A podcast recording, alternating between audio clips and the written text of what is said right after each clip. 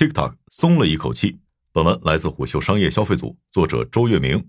你好，我是本栏目主播金涛。TikTok 的电商业务从被印尼政府封禁到重回印尼，只用了两个多月。二零二三年十月四日，在印尼发展的如火如荼的 TikTok 突然关停了印尼的电商业务，购物车下架，购物需要跳转至外部链接，引得大小商家一片哀嚎。在华盛顿唇枪舌剑、以一敌百的 TikTok CEO 周受资也没来得及应对这突然的巨变。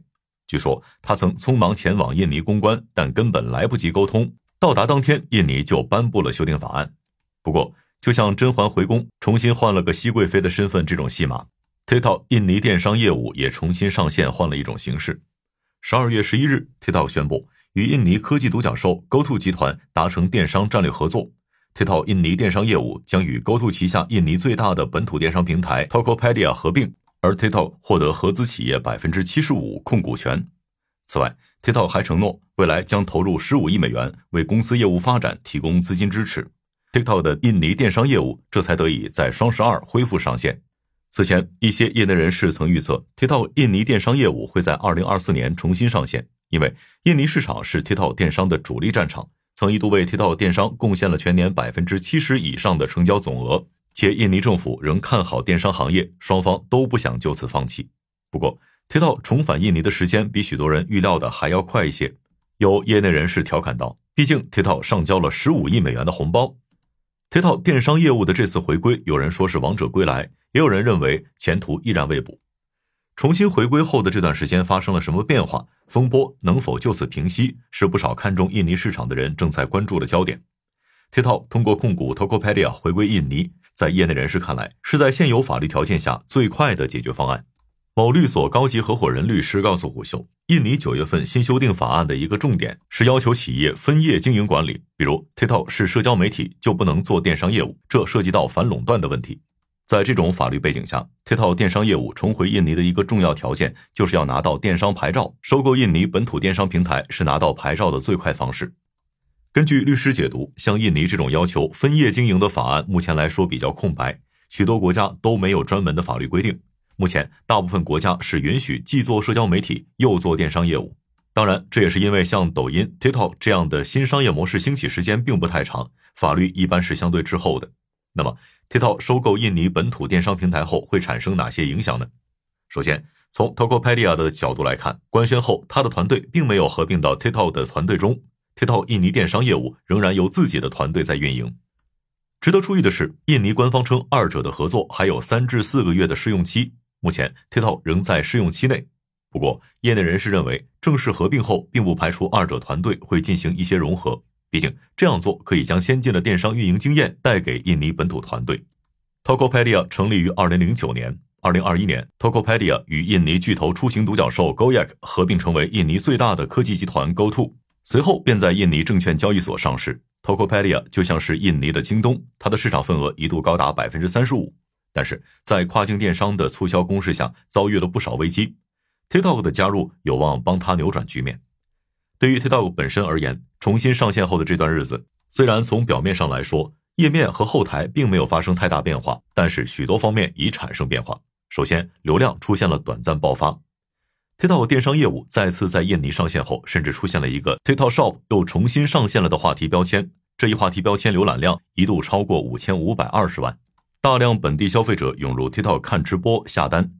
据相关知情人士告诉虎嗅，许多直播间的流量相较封禁前上涨了六倍，开播后的极速流会非常快，比如开播后二十分钟，直播间就能同时在线千人以上。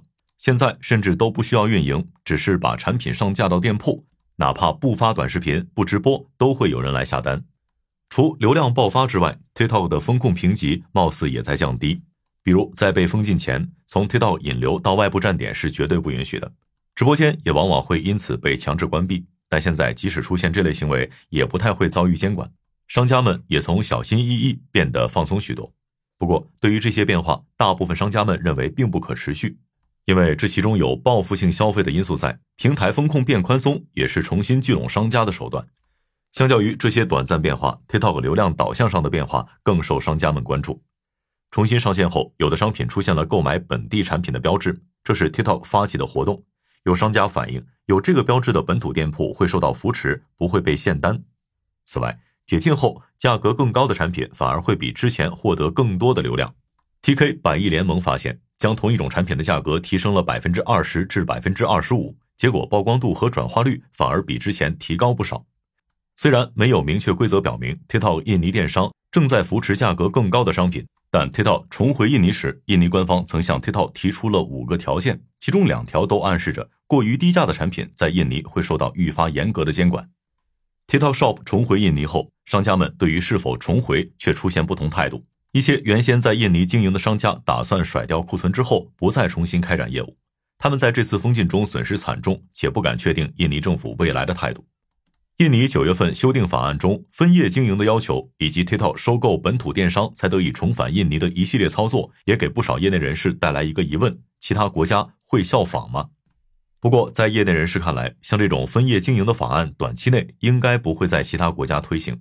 此前的美国风波以及马来西亚、越南等其他东南亚国家对 TikTok 发起的审查，都集中在数据安全这一点上。而印尼发布的禁售一百美元以下进口商品，以及马来西亚最近刚签署的二零二四年一月一日起购买海外低价商品将征收百分之十销售税的法令，则是在关注产品价格，防止大量低价产品涌入本地，损害本土商家利益。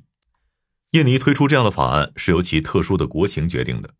许多在印尼以及其他东南亚国家做过生意的人都会有这种感受。印尼在对外合作的过程中，经常会充斥着一种矛盾心态，他们在封闭与开放之间不断寻找着平衡。有人给虎嗅举了几个例子，比如从开放程度上来看，许多人体会印尼实际上比菲律宾等东南亚国家开放的多。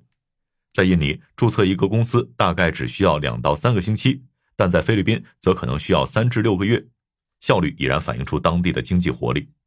而且，印尼非常鼓励外资去本地投资建厂。据胡秀了解，为了节省成本，目前已有大量中国公司在印尼投资建厂，洗护美妆行业尤其多。但一边是更开放的环境，一边又是最注重本土保护的东南亚国家。例如，虽然在印尼公司注册要比菲律宾快许多，但印尼对于外资进入门槛最高。